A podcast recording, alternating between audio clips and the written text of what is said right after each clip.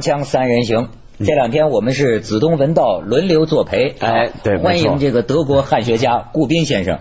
这个顾斌先生最有名的言论嘛，中国当代文学是垃圾。昨天咱们搞清楚了，他说这话我没说过，不是这个意思。他说我的意思是中国当代文学不全部是垃圾。当年说指的是三个美女作家，对，人家记者问他这个问题，所以说媒体啊，据说把他这个话断章取义，当时在国内啊。尤其是文学界，那是引起轩然大波。但这很常见，今天中国媒体常常就是断章取义，把你一句话放大很多倍，莫名其妙。你比如说像去年我还说，呃，很多媒体不就说我说韩寒是下一个鲁迅吗？就我我原意根本不是这个样子，但是就他们。特别在文化的这个板块上，很多记者、很多媒体就把这个话转来转去，之后会改模换样。这是真正的要语不惊人死不休啊！是。但是说到这个语啊，这个语言，昨天呢，这个顾斌教授谈到对中国这个小说、当代小说的看法啊，我倒是学了他的一个思想。嗯。我也不知道他这个思想对不对。他认为这个小说啊，最重要的是语言。嗯，比方说，他说很多德国人，他们听这个诗歌，嗯，他们为了听到一种这个新的语言，那么他认为呢，比如说中国当代的这个小说作家许许多多人是语言控制了他们，而不是他们控制了语言，是什么语言控制了他们呢？你看他的指责就是说，他们就是媒体上面的语言。人民日报的语言，或者比较西化的语言，大家平常说话的语言，这些个语言控制了他写故事。好像您的意思认为，本来小说家应该反过来为我们贡献出一种新的、更美的语言。对，另外呢，对我来说，语言是内容，内容是语言。对啊，语言是思想，思想是语言。对，其实我觉得我在我读过顾教授有关这个中国现当代文学的批评里面，我最赞同的其实就是这一点。但是呢，我有保留的地方在哪？就是我觉得要把呃这个中国文学扩大来看，嗯，就是与其说是整个当代中国文学都有这个问题，我宁愿说是大陆文学有这个问题。什么意思呢？因为在我看来，在这个语言上面的考虑啊，我以为台湾作家、马来西亚的部分华人作家，甚至包括香港作家，对语言的这个考究或者这种自觉，要比大陆作家强。是吗？对我一直有这个感觉，就是呃四九年之后啊，整个中文就开始出现两个不同的发展。一个发展是在大陆那方面，我觉得那个大陆的语言是一种被。呃，日常语言控制的语言，嗯，它是一种他们的小说家越来越强调讲故事，嗯嗯，呃，顾斌教授对，去说故事。但是我觉得台湾作家呢，比如说经过他们现代主义洗礼之后啊，六十年代他开始关注这个书面文字的语言的创造，走了两条不一样的路。那您能不能解释一下，为什么您说这个语言就是思想，思想就是语言，或者说语言就是内容？因为语言是词做的。每一个词会有一个很长的历史，所以一些当代诗人不包括呃不才包括中国当代诗人在内，也包括外国人在内。他们说我们应该挖掘一个词的历史来，然后呢，我们会发现每一个词因为它有历史，所以在词里头我们会找到一个很藏起来的。呃，非常重要的思路。呃，比如说，我知道你对鲁迅评价很高，就刚才聊鲁迅。呃，现在也有人批评说，鲁迅的语言是一种文言文往白话文过渡期间这么一种半文半白，甚至有些人说不太通的一种白话文。是为什么？你认为他也是在语言上面很很厉害？因为他什么都包括，他包括中国传统，他同时也包括西方的现代性 （modernity）。现在在德国你会发现比较好的小说家，他们也是这样。他们包括我们欧洲古代的文化，同时包括我们现代文化。他们在也可以这么这么说，他们有两脚可以用两脚走路，但是中国作家好像他们才会有一脚走。一只脚走路，对对，而且我觉得还有一点，不晓得顾教授同不同意？就我觉得中国当代文学还有个什么问题啊？就我不，我当然也认识很多作家，我觉得他们也很努力，做的也不错，做的很好。可是我觉得有个很大的问题，就是呃，我举远一点例子，我很喜欢一个诗人，他是德国诗人，但是后来在法国住，就是保罗策兰。嗯，我觉得他了不起的地方在哪？就他的语言啊，呃，表面看很晦涩，很难懂。是，但是我觉得他在做一个很了不起的事情，就是说，因为经历过二次大战，经过纳粹之后，呃，德文原来那么美好的一种语言，其实已经被一种政治高度污染了。我觉得对他来讲，他要做的一件事，这是我的理解，他要做的一件事就是怎么样把他看来废墟般的德文里面，他要重建一个语言出来，他要拯救这个语言。在我看来，今天的中国同样有这种问题，就我们的语言被一种毛时代的语言高度污染跟跟腐化了，已经，呃，日常生活都充满这种语言。我们作家要有气魄。怎么样在这样的废墟里面重建一种语言出来？有时候我也感觉，尤其像我这个做媒体的哈，我为什么说我说我干的就是人云亦云呢？有的时候嘴里啊说的那些个陈词滥调啊，是自己都讨厌太多了，然后就会觉得啊，你这个民族说话聊天没点精彩的吗？对吧？比如说我们为什么很喜欢跟阿成先生聊天？因为他语言非常精彩，能让得到营养。但是有时候你看啊，比如说网上。有一些语言是很精彩的，是民民众的创造，但是也有一些语言，老老老老是讲，我我我自己都会有感觉。比如说，大家一说谁死了。总是惯用句式，天堂里呃有他的歌声，天堂里怎么怎么样？我就觉得，难道不能换个说法吗？还有更讨厌的，还有更讨厌，比如说媒体，大陆媒体这几年老说什么那边又有一道亮丽的风景线，我的天呐，你看到他们连语言都不够用啊！嗯，哎，这边没有没有词儿。我我知道他这个顾斌教授还研究过这个魏魏晋的文文学，甚至你最爱李白。对，你觉得中国古代的这个语言文学，从你现在世界文学的角度看，怎么讲？那我老说，呃，中国文学都属于世界文学。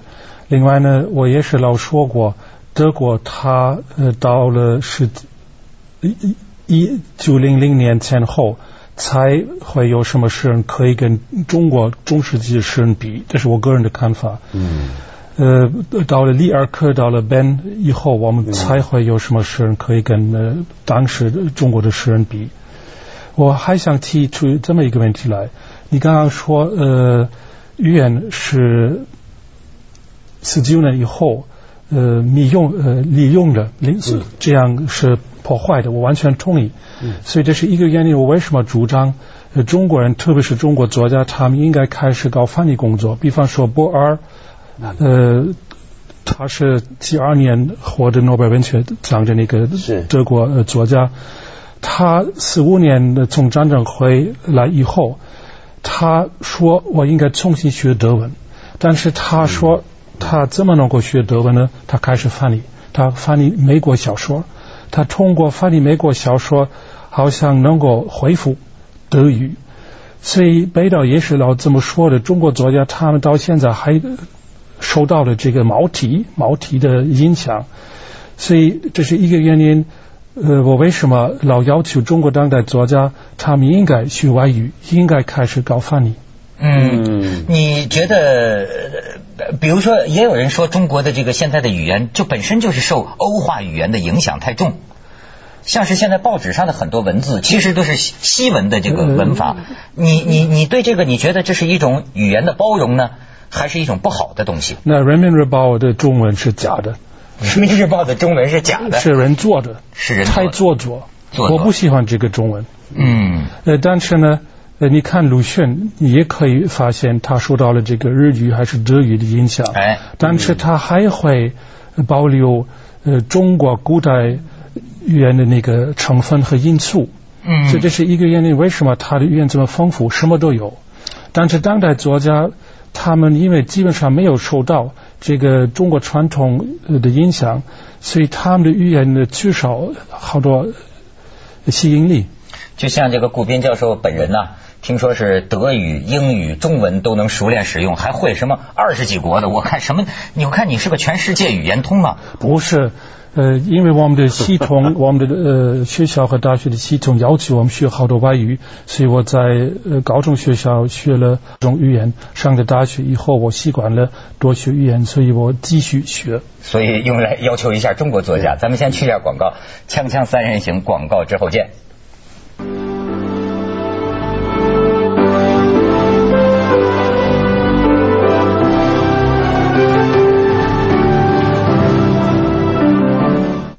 这其实就讲到一个啊传统的问题，好像顾教授也说过这样的话，就是说呀，比如说他说在欧洲，如果你不了解他的这个传统和文化的话，你读他当代的今天的文学，你就很难读得通。是，他说，但是在中国呃不存在这个问题，一九四九年以前的事儿你什么都不知道，你照样也可以读他的现代当代小说，没有问题。基本上是这样。啊，那么这就说到一个呃传统。这个欧洲人咱们知道，尤其德国人，这是非常重视传统的。是，你觉得传统对于这个一个民族和社会，它的营养是什么呢？那是它的基础。那比如说，现在也有人认为，我们今天中国社会好像也不错呀，什么 什么都都都忘记了，好像大家不也活着吗？很多人这么想啊。是，为就是说你要什么？如果你觉得你可以吃饭，你可以穿最最好的衣服。可以旅游等等，差不多了吧？那你不需要什么传统，但是基本上人会有一个灵魂，但是这个灵魂无论你给他吃什么，他还是不满意。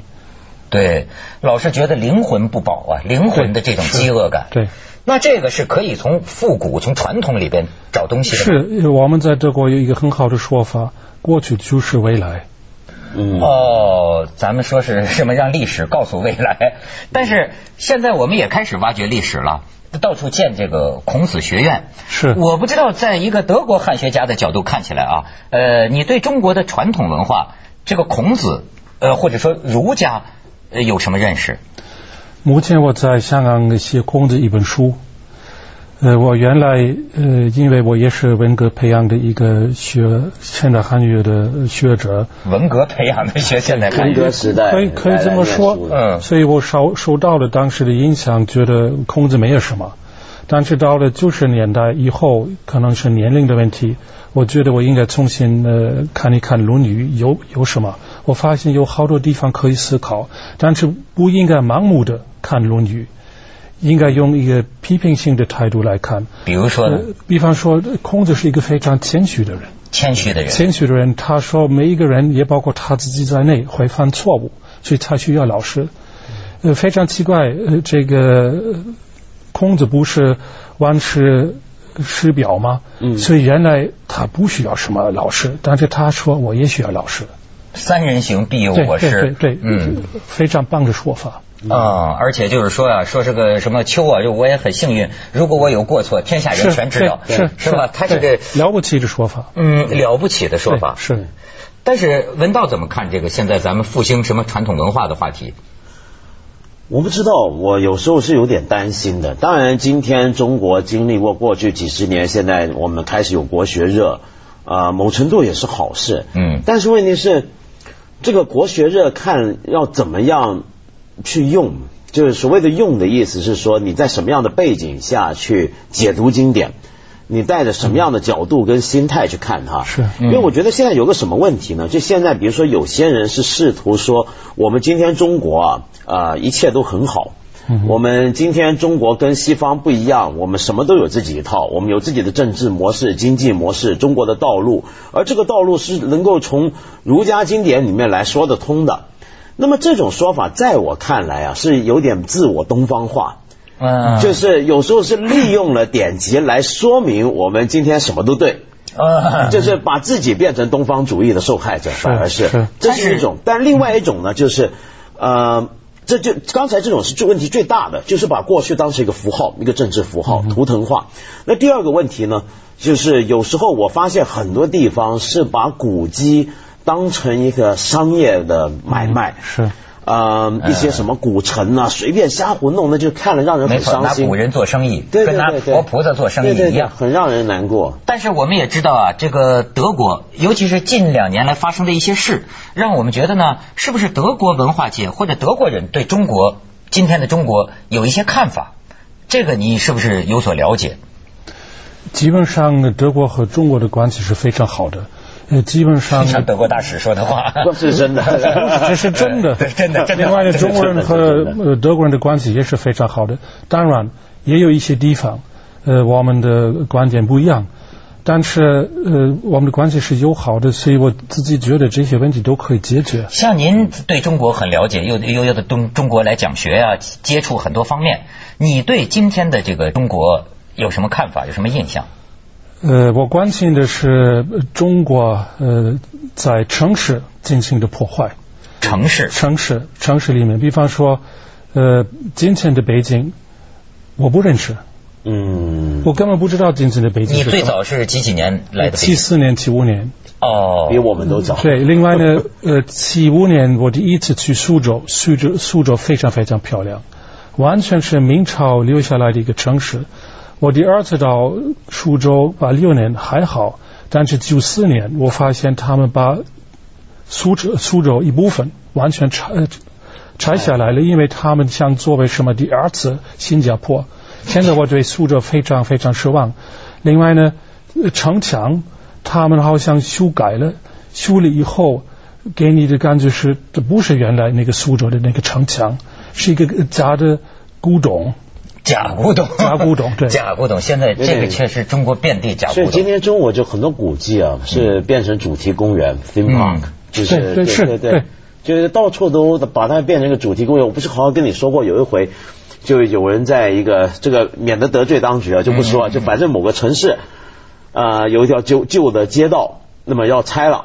那么，但是很多我们文化界、建筑界人说得保留的是明清街道。嗯，嗯那后来呢，有专家去发现啊，这个明清街道底下还有一层路，那层路居然是东晋的啊。哦，然后呢，这东晋的街道你在哪找？你说，结果当地政府说，哎呀，这太好了，把它整个挖出来，搬到外头弄个公园吧。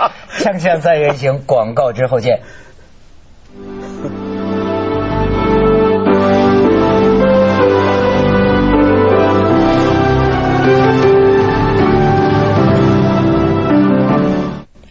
这个顾教授引起争议的还有这么一句话，就是当年曾经有一本书很火，叫《狼图腾》。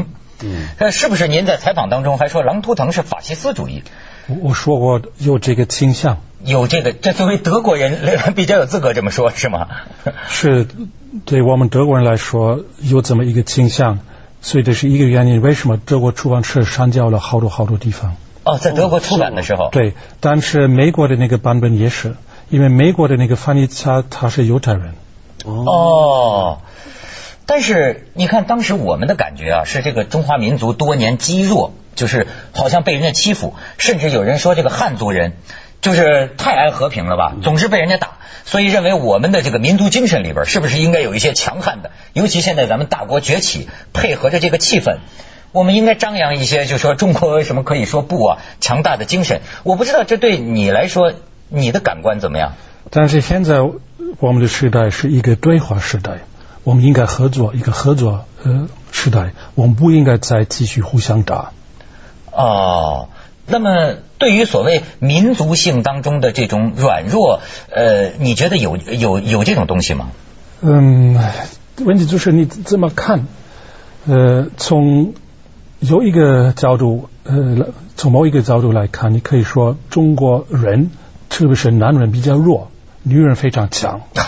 问题在男人，问题不是在女人。